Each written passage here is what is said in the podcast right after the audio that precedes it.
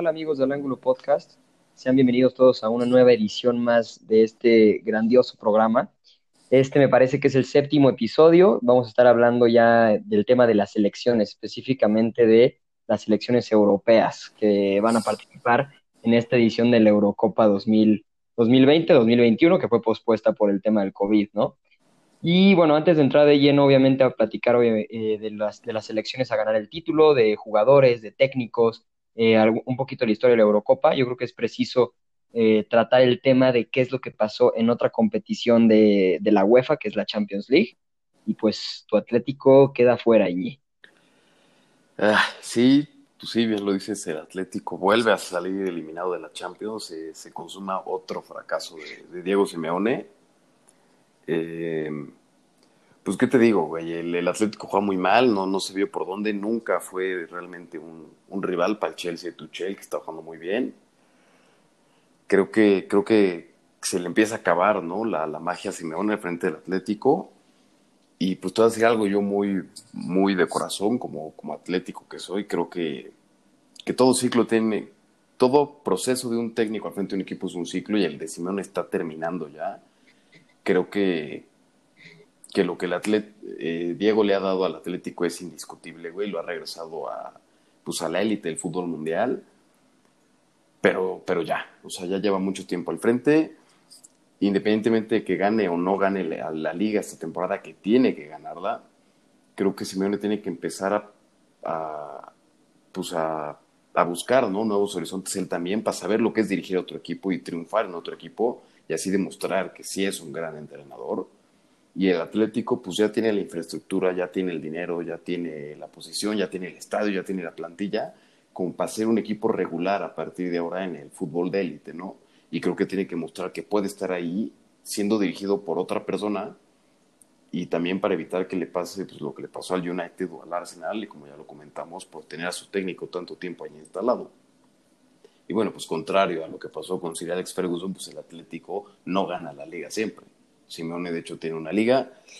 Y te digo, creo que se le acaba ya la chispa, se le acaba la, el factor sorpresa, el factor Simeone. Cae muy mal en, Champions, no fue una goleada. Sí tuvo sus ocasiones el Atlético, porque es un equipo que compite, es un equipo fuerte.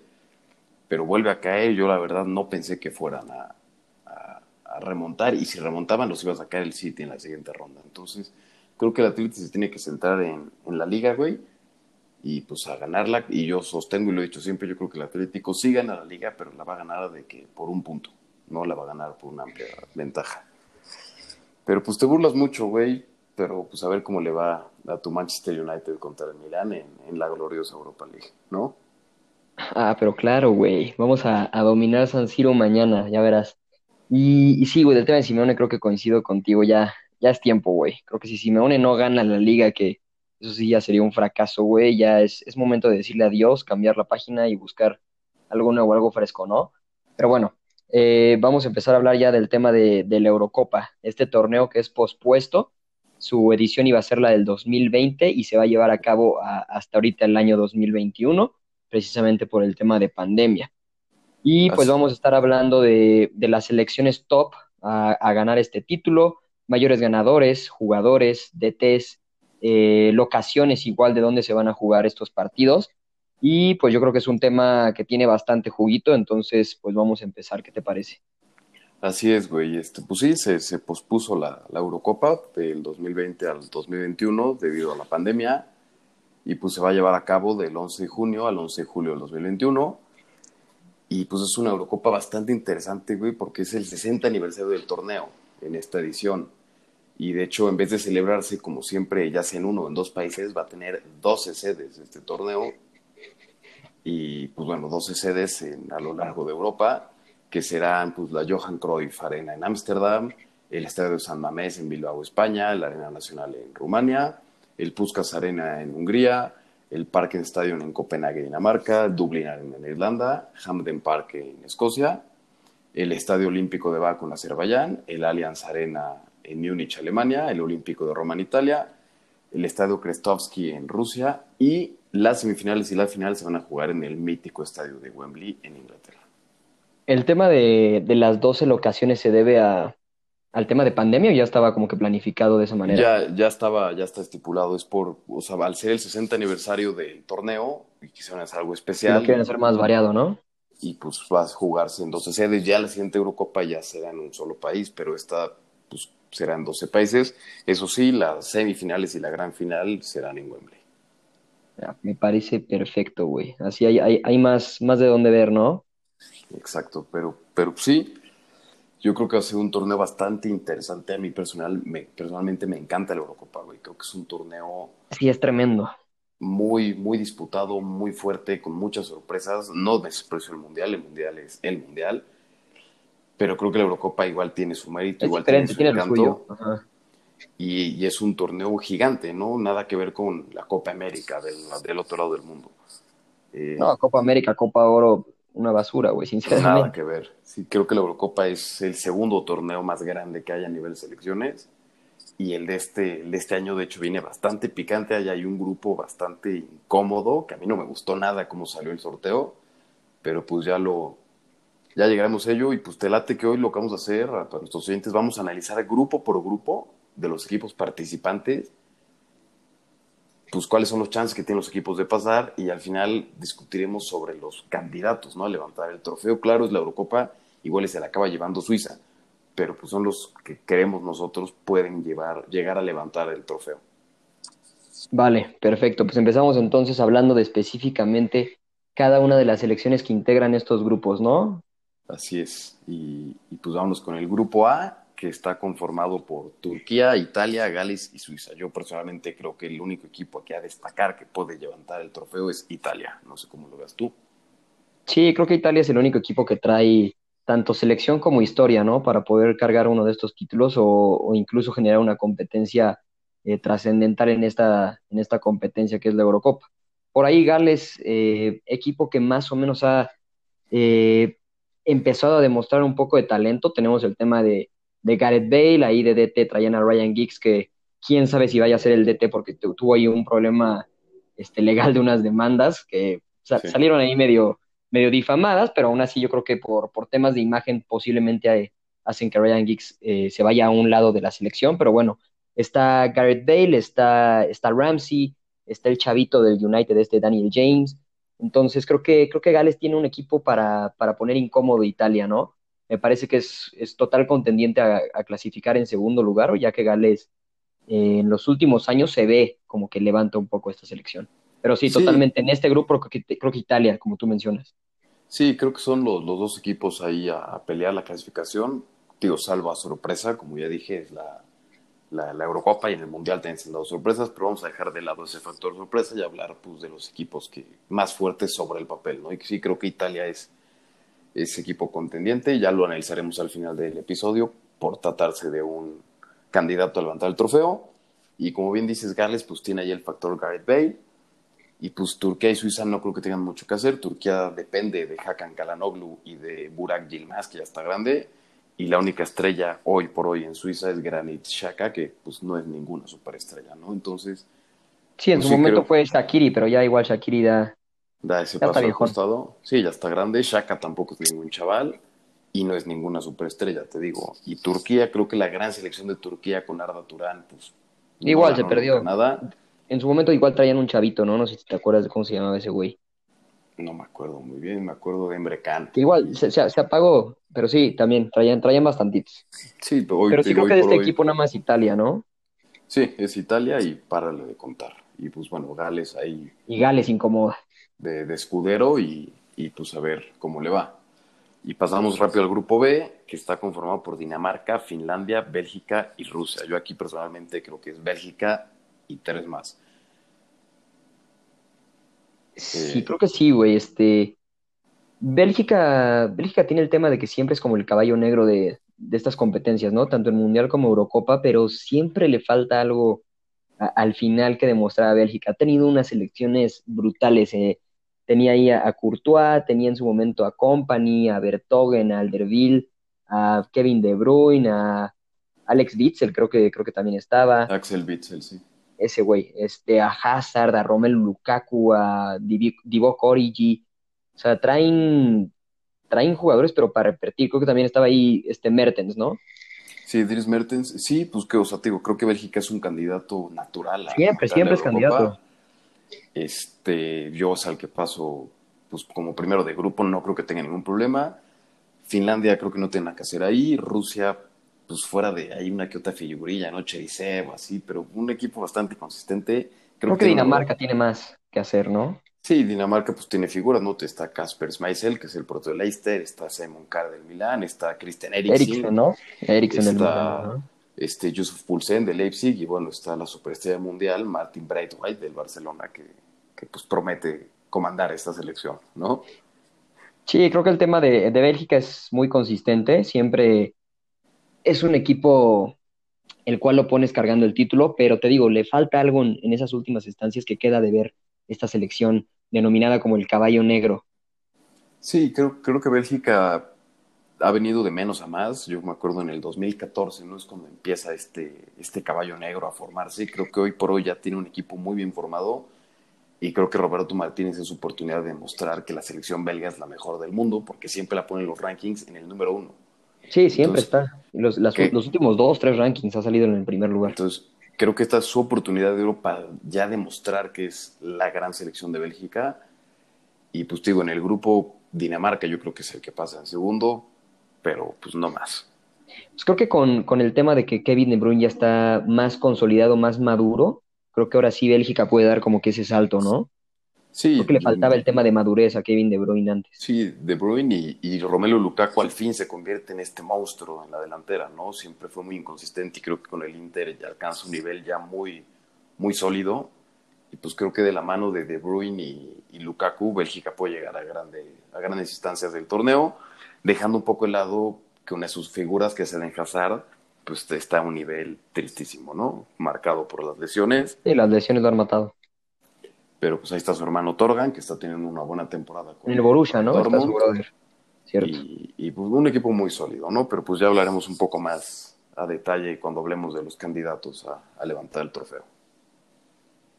Pues grupo C, ¿qué tenemos ahí? El grupo C, pues está, está la Naranja Mecánica, que creo que es el candidato natural a avanzar y a levantar el trofeo. Lo sigue Ucrania, está Australia y Macedonia del Norte. Creo que Macedonia no vamos ni a hablar de él. Y pues los otros dos, Ucrania y, Austria, güey. Ucrania yo creo que su gran, su gran pues, sorpresa es quien la dirige, que es Andriy Shevchenko, que es una leyenda, una leyenda. del fútbol. claro. Eh, al nivel futbolistas, pues el único que destaca por ahí sería Alexander Sinchenko de Manchester City, pero no trae mucho. El único. Selección, ucraniana a nivel figura, yo creo que es más el estilo de juego y el grupo que logra hacer Andriy Shevchenko para afrontar la Eurocopa, pero no va más allá de ahí. Y Austria, pues los únicos dos jugadores que resaltan es David Alaba del Bayern Múnich, que es un jugadorazo, y Marcel Savitzer, que es un chavito que también ahí está pues teniendo destellos de, calidad, pero creo que no hay más y creo que aquí la única selección desde mi punto de vista a considerar es Holanda. Sí, creo que yo, yo de hecho no, no consideraría en lo absoluto Ucrania fuera de, del tema de Shevchenko y el tema de, de Sinchenko, que para mí se me hace que todavía está muy, muy verde ese, ese niñito. Este, Austria, pues, el factor David Alaba puede traer un poco de calma y experiencia al equipo, pueden ahí por, por lo menos como que mezclarse en segundo lugar con, con los clasificados a siguientes rondas. Eh, Savitzer, el del, el del Leipzig, me parece que es. Eh, siento, que, siento que le falta todavía, se me hace un gran jugador, pero siento que igual le falta consolidarse. Y sí, el tema de, el tema de Holanda yo creo que en este grupo es, es definitivo, ¿no? No se me hace que Holanda traiga una excelente selección como en, anteriores tiempos solía traer el tema de, Van der Vaart, Van Nistelrooy, Van Persie, este, Dirk este, Arjen Robben, etcétera, ¿no? Creo que ahorita trae, eh, trae ahí a Giorgio Wijnaldum, a Frankie de Jong, eh, a Van Dijk, a ver si se recupera para, para esas fechas. Y, fuera de eso trae como que a uno, a uno que otro, ¿no? Memphis Depay también ahí aparece pero no se me hace una selección tan peligrosa de Holanda. Sí, no, te digo, la Holanda creo que es un, está en un proceso ¿no? de transición de, esa final perdida en 2010 contra España en el Mundial. De ahí vinieron unas cuantas decepciones eh, este, de Holanda.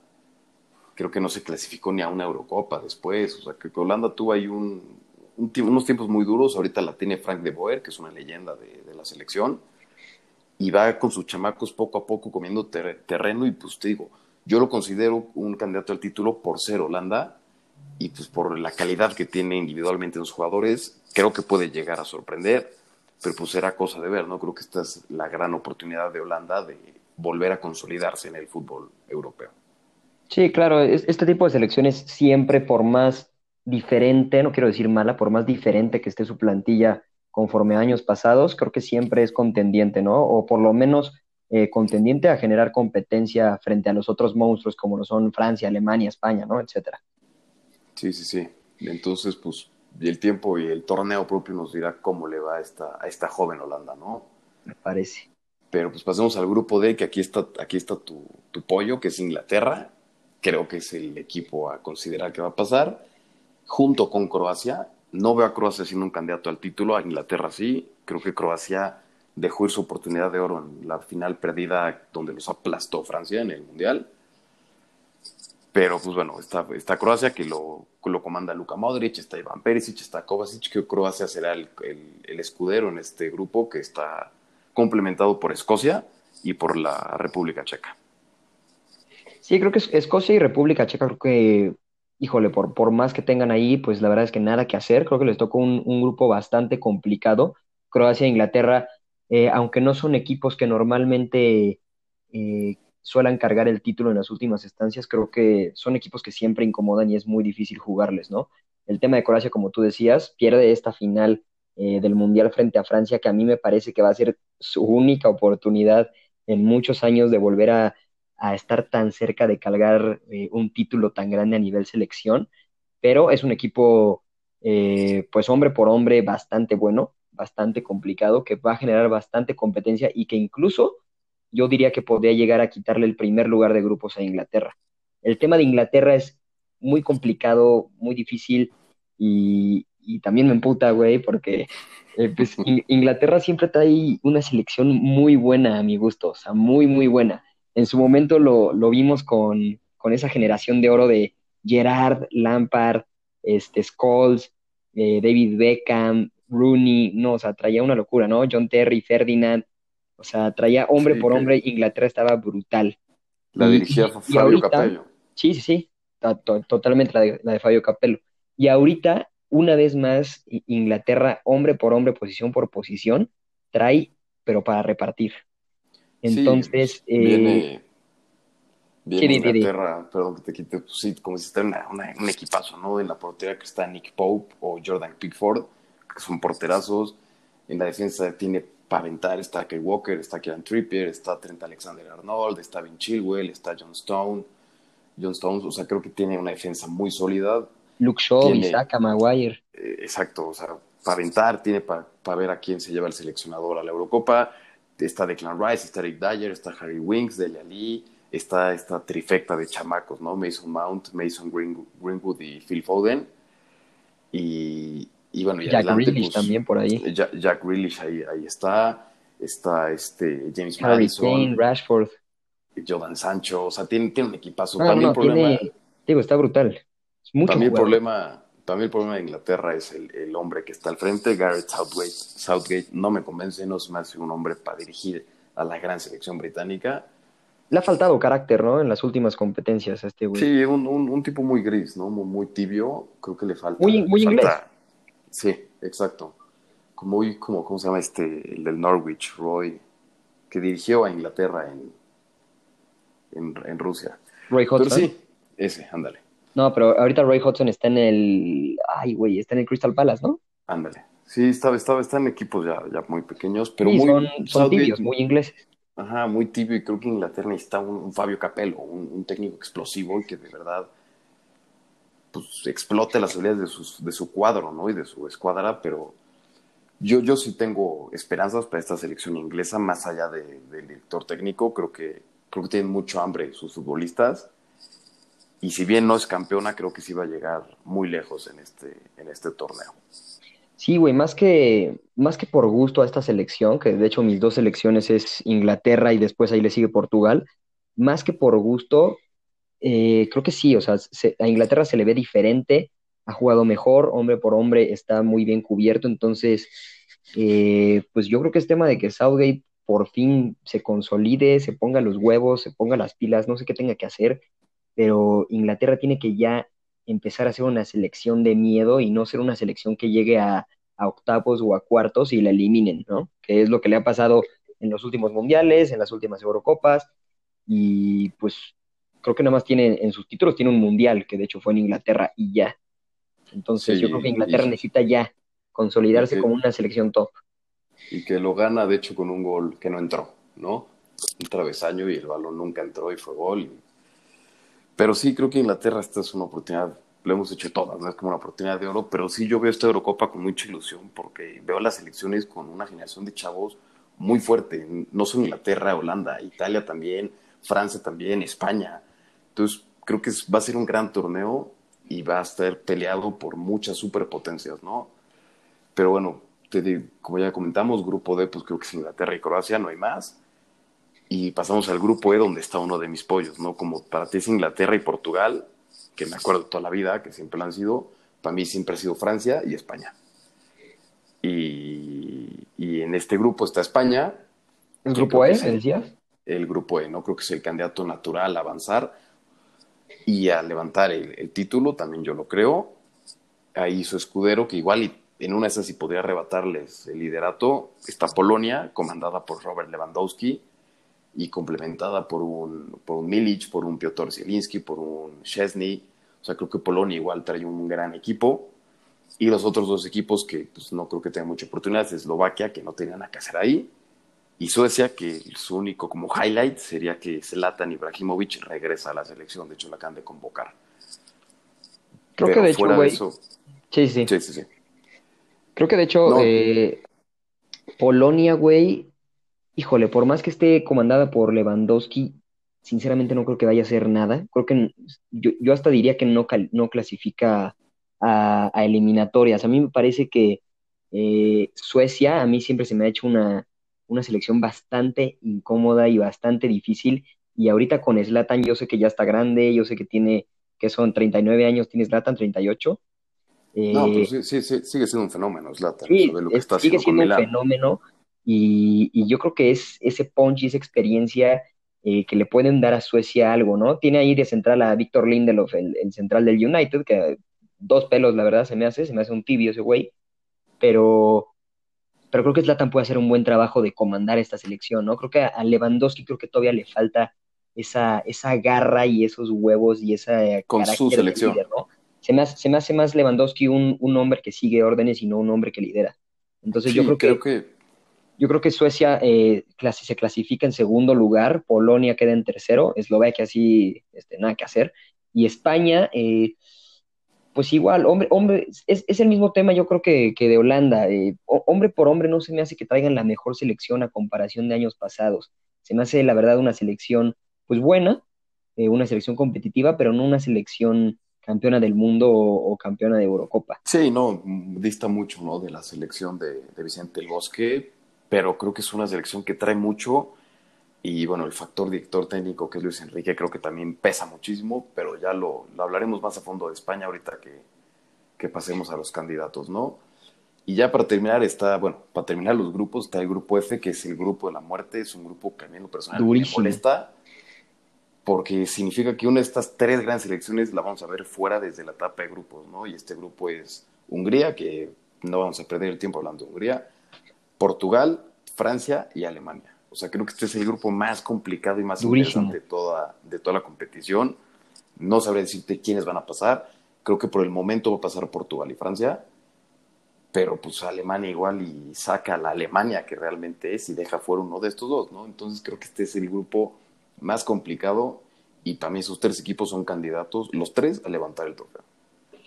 Sí, como tú lo dices, ¿no? En, toda competencia de este nivel siempre hay un grupo de la muerte y el grupo de la muerte tocan pues tres de las mejores selecciones que ha visto este, torneo de la Eurocopa, ¿no? Está el tema de, Alemania que, híjole, ha tropezado bastante, tuvo un mundial deplorable y, con una plantilla de miedo a cargo de, este hombre, este Joaquín Lowe.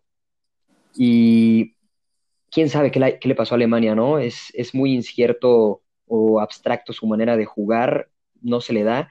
Yo sinceramente espero que esta Eurocopa Alemania vuelva a demostrar flaquezas y le dé este espacio a Portugal y a Francia de seguir creciendo, ¿no? Creo que el momento de Alemania está congelado por un rato y es momento de que selecciones como, eh, digo, Francia ya es una selección grande con, con bastantes títulos, pero una selección como Portugal que se, que se meta más todavía en estos palmares, ¿no?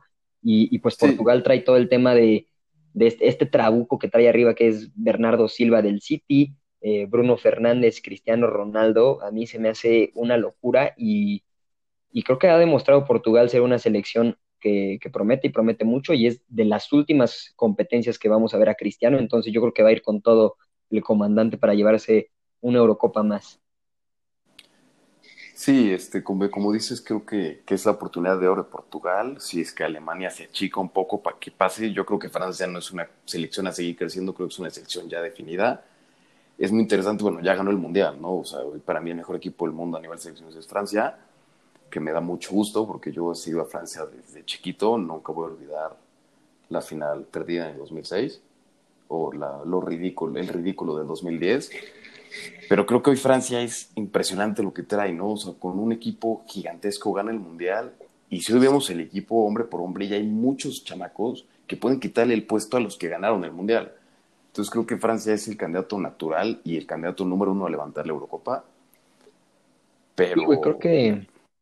Acaba, acaba. Sí, este, este, sí, ahí está Portugal también. Yo a Portugal también lo veo, pues ya ganó la Eurocopa pasada, se la ganó a Francia yo también veo a Portugal muy fuerte, igual que Alemania. Te digo, pues ya dijimos cuáles son nuestros, nuestros fuertes, ¿no? Que son Alemania, Francia, Portugal, España, Inglaterra, Holanda, Bélgica e Italia. Y pues ahorita ya en la segunda sección del capítulo, pues vamos a analizar un poco más a fondo a estas, a estas elecciones. No sé si te parezca. Me parece, me parece.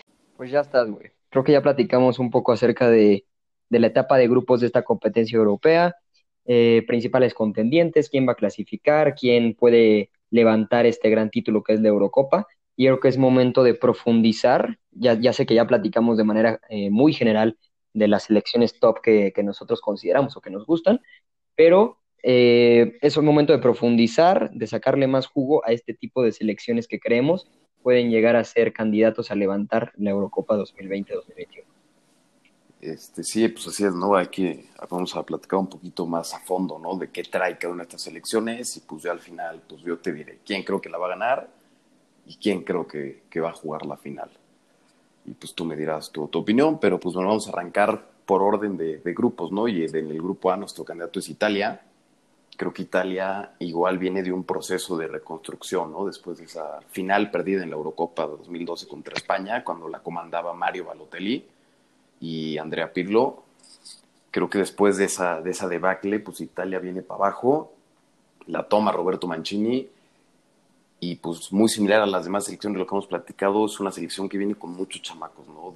para empezar, desde la portería ya no está Bufón, ahorita está Donnarumma, de, del Milán, que es un portero de muchísima proyección y que pues hoy en día siendo un chamaco de menos de 22 años, en el Milán le está yendo excelente. Eh, sí, creo que ahí vas a continuar. Sí, sí, Este, te digo, o sea, es un equipo de, de, mucho niño, ¿no? O sea, está Nicolo Varela, está Marco Berratti, Saniolo, este Federico, Federico Chiesa, que en la Juventus está jugando muy bien, y pues tiene su parte de jugadores ya más experimentados, como pues, lo es la defensa con Leonardo Bonucci, ya no está su socio Chiellini, pero está Alessio Romagnoli, y lo que a mí me llama la atención es pues, la delantera, ¿no? Que está Lorenzo Insigne y Chile Inmóvil. Entonces, creo que esta Italia, si bien no es el máximo candidato, puede, dar, puede llegar a dar la sorpresa. Sí, claro, güey. Italia es una selección bastante fuerte por donde la veas, ¿no? Y, el juego de los italianos es muy complicado, muy defensivo, muy cerrado y, te limita a cualquier tipo de selección a jugar el juego que normalmente juegas, ¿no? Yo creo que los factores clave a observar de esta, de esta actual Italia eh, a mí la verdad Don, Donnarumma no me encanta. Sí es un proyecto con bastante proyección, bastante potencia, pero no, no se me hace que, esté bien consolidado aún. Eh, digo, después de haber visto tanto tiempo a, a, Gianluigi, pues es complicado ver a otro arquero frente a Italia, ¿no?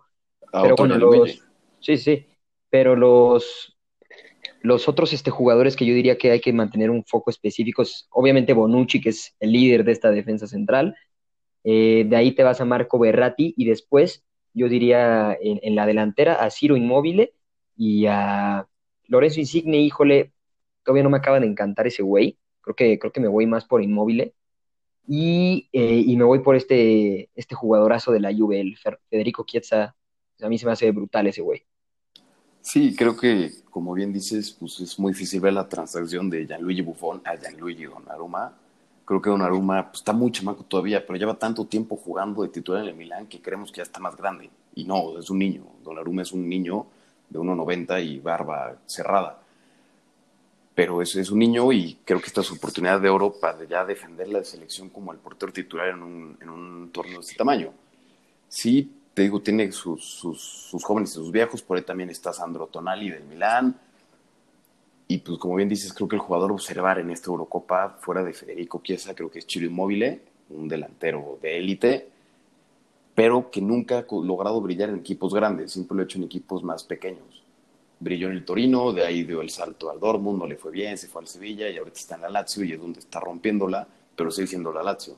No la está rompiendo en el Milán sí, claro. en la Juve. Entonces, pues creo que es una, una Italia a observar. Creo que esta no es la Italia definitiva. Yo creo que veremos una mejor Italia en el Mundial. Pero este es una buena incubadora para sus jugadores jóvenes y como te digo, puede llegar a dar la sorpresa. Sí, y, Italia ya, de hecho ha cargado una Eurocopa, me parece que, que tiene ahí en sus, en sus historias. Eh, sí, pero sí, es, es, bastante, bastante este, seguro, diría yo, poner como contendiente a esta Italia, a pesar de que no es la mejor Italia, ¿no? Mismo caso que, Holanda y España, que ahorita profundizaremos. Exacto. Y sí, bueno, pues este, pasando rápido a Holanda, me voy a brincar a Bélgica para hablar rapidísimo de Holanda, que ya lo hemos platicado un poco. Creo que Holanda, ya lo dijimos, lo que tiene Holanda son sus, chamacos que están destacando en diferentes equipos. El caso de Mateas de Light en la Juve, Georgino Wingland, Wingaldium, como se diga. Eh, Frankie de, Wingald, Frankie, Frankie de Jong en el Barcelona, que es un escándalo, Memphis Depay, que de altibajos, está Donny Van de Beek. Anda de banca en el United, pero igual un jugador y, de calidad. Y pues mezclado un poco con la experiencia, ¿no? Pues Luke de Jong, el delantero del Sevilla, está este Stefan de Brig, el del, el del Inter, Van Dijk, quién sabe si llegue. Es, es, raro Holanda, ¿no? Yo te digo, yo creo que va a llegar lejos, pues no lo veo alzando el, el trofeo, ya hablando un poco más, más reales puede llegar a dar la sorpresa. Frank de Boer se me hace un, buen técnico para la selección, pero fuera de eso no se me hace nadie del otro mundo. Entonces, pues Holanda es ahí, yo creo que de todos esos que estamos diciendo es el rival más débil.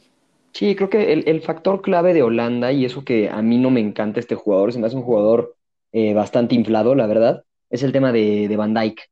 Eh, este jugador que, que, estuvo muy cerca de ganarse el balón de oro, eh, a mí, repito, se me hace súper sobrevalorado. Es, es un defensa que tuvo muy poquitas clean sheets, que a Liverpool a cada rato le metían gol, y el Liverpool fue lo que fue en esa temporada gracias al su tridente, ¿no? Pero bueno, eh, independientemente de eso y de lo que piense de acerca de este jugador, creo que el tema de recuperación de Van Dijk es vital para esta, esta selección holandesa. Si Van Dijk está, creo que Holanda tiene, tiene para incomodar bastante y para llegar lejos. Pero si, si, falta el, factor Van Dyke, creo que le va a costar bastante. Sí, concuerdo contigo. Te digo, creo que es de estas selecciones a considerar, a levantar el título, es el rival más débil. Y ahora vamos a pasar al rival, uno de los rivales más fuertes, ¿no? Que es la Bélgica de Roberto Martínez, que pues como ya lo comentamos, viene Courtois, viene Bertongen, viene Tove Alderweireld, viene Kevin De Bruyne, viene Torgan Hazard de Dennis un enigma, que si llega no va a llegar a buen nivel. Está Yannick Carrasco, que está teniendo una gran temporada con el Atlético, fuera del partido de hoy. Está Dries Mertens, Romelu Lukaku está convertido en un verdadero monstruo del área. Entonces creo que esta Bélgica es uno de los candidatos más serios a ganar la Eurocopa y más, porque todos los que estamos diciendo es el equipo más consolidado y que más tiempo llevan jugando juntos como selección. Sí, güey, y creo que reitero lo mismo que mencionaba hace unos minutos creo que eh, el problema anterior de Bélgica, que sí, el caballo, de, el caballo negro y, esta selección monstruosa con grandes jugadores y y que nunca acabó de consolidarse, creo que uno de los factores que ahorita lo ayudan bastante es, uno, lo que tú dices, que ya llevan bastante tiempo jugando, porque empezaron todos desde muy chamacos siendo titulares en la selección y ahorita ya los vemos un poco más maduros. Y el segundo eh, punto a considerar que yo creo que va a ser vital es si efectivamente Kevin De Bruyne nos va a regalar una Eurocopa de miedo como lo ha hecho en el Manchester City las últimas temporadas. Creo que ese va a ser el factor que va a determinar el éxito de, de Bélgica, ¿no? Independientemente de que en el arco traigan a Courtois y de que Lukaku ahorita esté, esté consolidado como un buen delantero en, en, el Inter del Milán, creo que el, fuera de eso el factor principal es que Kevin, de, Bruyne sea el playmaker del torneo. Sí, estoy de acuerdo, creo que De Bruyne tiene que darnos su torneo y pues yo creo que sí lo va a hacer, está jugando a un nivel altísimo desde que volvió de la lesión, si lo han visto jugar ahorita los últimos partidos con el City es un escándalo lo que está jugando De Bruyne, trae mucha hambre y pues yo creo que, que, que va a llegar muy lejos. Ya, ya acabando el capítulo te diré quiénes son los equipos que creo que van a llegar a la final. Perfecto, güey. Y pasamos, pasamos al tema de Inglaterra, que ya pues creo que es de los que más profundizamos cuando estamos viendo los grupos. Ya expresamos lo que pensamos de, de la tibieza de Gareth Southgate y de la gran oportunidad que tiene de mostrar su carácter. Un equipo este, integrado por mucho chamaco, el de más experiencia, pues podría ser Harry Kane o Jordan Henderson, ¿no? De Liverpool si llega a ir a la Eurocopa, que no veo por qué no iría, si es que las lesiones lo impiden. Pero pues un equipo muy, muy verde, pero que a pesar de eso han jugado muy bien en los amistosos que han tenido. Sí, güey, creo que... Clasificatorios. Creo que el tema de Inglaterra, fuera de lo que ya platicamos a lo largo de este episodio, que es que pues tienen posiciones bastante cubiertas por uno, dos o hasta tres jugadores, eh, mi mayor conflicto con Inglaterra es, también fuera de la tibieza con la que a veces juegan, es, yo, yo le perdí un poco de, esperanza a esta selección en el momento en el que su, su generación de oro, o la, la, generación inglesa de oro, que fue lo que ya comentaba, este Terry, Ferdinand, Scholes, este, Gerard, Frank Lampard, Rooney, eh, etcétera. Una vez que esa selección eh, vimos que fracasó, se me hace muy, muy, muy complicado ver a una Inglaterra diferente que sí lo logre. A mí se me hace eh, más trabajo del DT y de su gestión y, los proyectos que, que, se, implementen durante esta Eurocopa, lo que puede llegar a ser que Inglaterra brille un poco más, pero aún así se me hace un tema bastante milagroso que Inglaterra pueda llegar a cargar tanto una Eurocopa o tanto un Mundial cuando esta selección de oro no lo pudo hacer. Sí, este, concuerdo contigo. Creo que, pues lo mismo que te dije, creo que esta selección es una, puede usar la Eurocopa de incubadora para, para avanzar, ¿no? Al, al, Mundial y en el Mundial dar una mejor versión. Están muy chamacos, todos están muy verdes. Creo que decepcionó que la generación dorada de Inglaterra no, no ganara. Pero yo creo que esta puede llegar a convertirse en otra selección. Este, y sí, pues eso es lo de Inglaterra y pasamos ya de volada a las selecciones restantes que son España, Portugal, Francia, Alemania. No sé, güey, creo que en el tema de, de, Francia no hay mucho que discutir. Creo que es la misma selección base que ganó la Copa del Mundo con una que otra modificación, ¿no? Ya sale el panorama de Jules Koundé, Ayoto Pamecano, eh, este Ndombele del, del Tottenham, Camavinga, Aguar, el propio San Maximón. O sea, creo que son jugadores, este Kingsley Coman, Usama Dembélé, o sea, creo que hay una, una buena camada de chamacos para complementar esa selección ya como base que ganó el, Mundial, ¿no? Con sus debidas bajas, como yo creo que Pogba no puede ser titular, pero pues ahí entrará otro chamaco a cubrir esa posición y creo que Francia es un equipazo porque viene con ese hype de haber ganado el Mundial y lo sigue dirigiendo Didier Deschamps, ¿no? Sí, güey, equipo muy similar al que compitió en, el subcampeonato ahí de la Eurocopa que se lleva Portugal y, equipo, equipo igual al que se lleva. Entonces, creo que de Francia no hay mucho que discutir. Sí, que o sea, es mismo equipo ganador con complementos de oro. Entonces, pues creo que Francia ahí está en la pelea.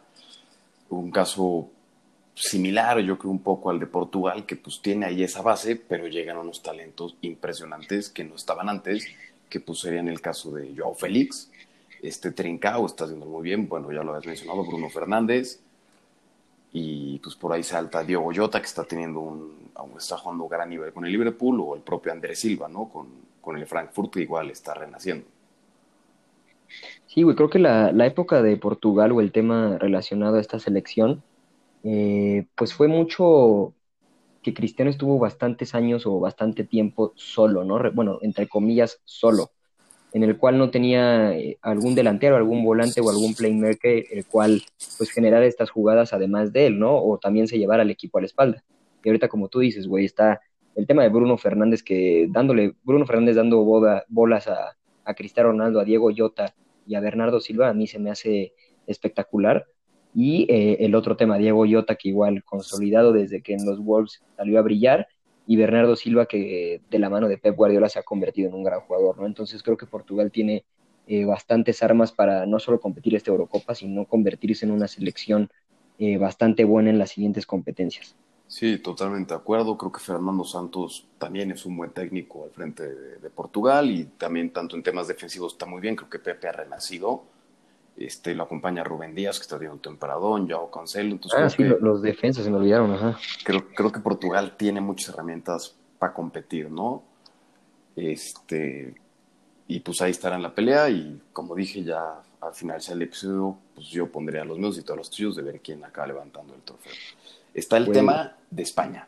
Este, creo que España, después de ese dominio que tuvo europeo, donde gana Eurocopa, Mundial, Eurocopa de la mano Vicente del Bosque, viene una caída muy grande. Eh, en Brasil 2014, pues absurdo. En Rusia tampoco dio nada.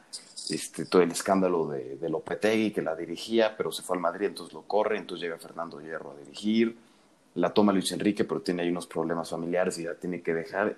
Y pues ahorita vuelve Luis Enrique y pues caso muy similar a, lo que hemos estado hablando de Inglaterra o de Italia, creo que empieza a salir una camada de jugadores que nos pueden con el tiempo hacer olvidar, no olvidar, pero sí llenar el hueco que nos dejó esa selección dorada de Puyol, de Xavi, de Iniesta, David Villa, el Niño Torres, etcétera.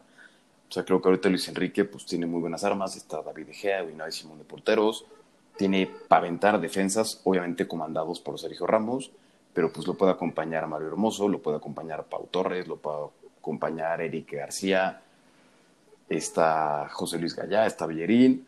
Busquets sigue en la selección, creo que es ahí como, como el anciano, ¿no? Para dirigir a los jóvenes, que pueden ser Coque, Rodri, Fabián Ruiz, el propio, propio Alcántara, Llorente, que es un escándalo, Pedri en el Barcelona. O sea, creo que España tiene, tiene para dónde elegir jugadores, creo que puede llegar lejos y su única debilidad sería el tema de la delantera, donde pues el único punta destacable sería Álvaro Morata. Sí, yo creo que muy distante esta España a la España que vimos dominar el tema de selecciones, esta España que se lleva Eurocopa, se lleva Mundial, se lleva absolutamente todo y juega eh, pues el, el, juego del Barcelona, lo traía España literalmente en su momento.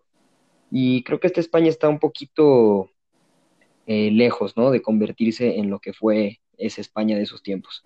A mí me parece que el, tema decisivo de esta España eh, que le falta es el tema de la delantera. A mí Morata se me hace, se me hace un, delantero ridículo, sinceramente, se me hace malísimo.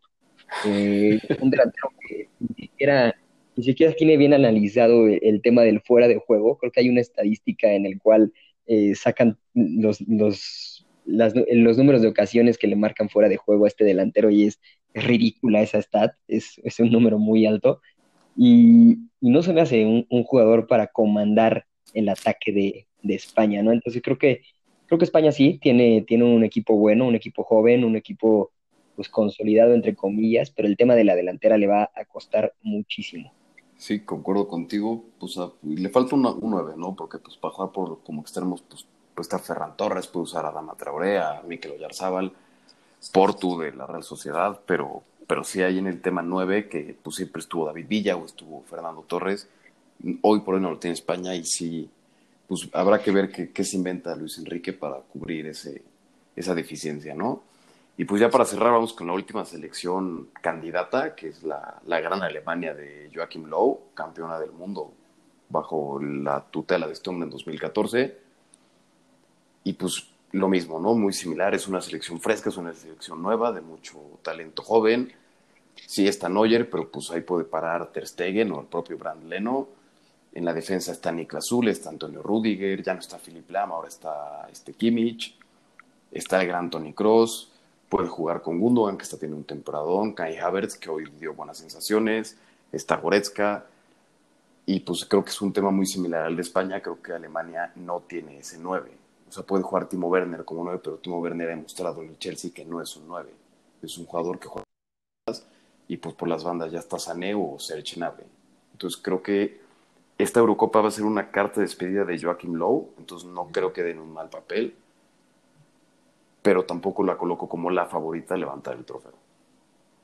Sí, creo que eh, ya una vez de todo lo que acabas de decir, los jugadores, etcétera, creo que el tema de Alemania radica en, eh, creo yo, obviamente, que deben utilizar la misma fórmula que traen eh, jugando con el Bayern, ¿no? Este, este Neuer, este Kimmich, este Goretzka, y, por ahí mencionabas uno, a uno que otro más. Creo que en cuanto estos jugadores implanten y, mezclen su forma de jugar, su forma de liderazgo, su forma de carácter en, esta Alemania actual de Low, creo que Alemania podría, podría levantar y podría dar este último suspiro de la época de este grande T, ¿no? Pues sí, te digo, yo más por, por romanticismo, ¿no? Yo espero que Joachim Lowe se despida de una forma digna de la selección pero pues ya pasando a, lo, a lo meramente importante, ¿no? Que son nuestros candidatos, yo creo, en mi opinión personal, que la final se va a jugar si es que no se cruzan antes.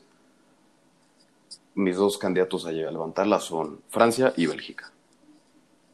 Caballo negro colocaría yo creo que a Portugal o a España si es que Luis Enrique logra dar con la, con la tecla, pero para mí son Bélgica y Francia y no te puedo decir cuál de esas dos se lo lleve porque como tú dices, ¿no? Si, si Kevin De Bruyne decide dar la Eurocopa de su vida, pues se la van a llevar los belgas. Pero si Francia juega como jugó en el Mundial, se la va a llevar a Francia. Entonces, entre esos dos, creo que va a salir el campeón. Híjole, creo que, creo que está bastante complicado, güey. Digo, de las selecciones top que hemos dicho, traen, traen todos bastante buenos jugadores, ¿no? Pero creo que yo me quedo, eh, voy a quitar a Francia, la verdad. La quito por el tema de que está en el mismo grupo que Portugal y por ahí puede haber ciertas complicaciones para ellos. Yo creo que me quedaría yo con el tema de, Portugal y Bélgica, eh, como esta final de la Eurocopa, ¿no? Bélgica porque ya es un equipo consolidado y Portugal porque por fin tiene esta delantera y esta defensa de miedo. Pues sí, sí, yo también te digo, yo coloco a, Portugal como caballo negro, creo que igual puede llegar a dar la campanada, pero pues habrá que ver cómo se van desenvolviendo, ya estamos muy cerca de la fecha FIFA para ver cómo juegan estas elecciones de hecho, nuestro amado México se va de tour a, Europa a jugar contra Gales. Pero pues bueno, ya el 11 de julio sabremos quién acaba por levantar este hermoso trofeo. Y pues muchas gracias por habernos escuchado una vez más. Espero les haya gustado mucho el episodio. No olviden compartirlo en sus redes sociales, con sus amigos, seguirnos en Spotify, compartirnos con toda su gente. Y pues nos vemos en una semana. Muchas gracias. Perfecto, un abrazo público.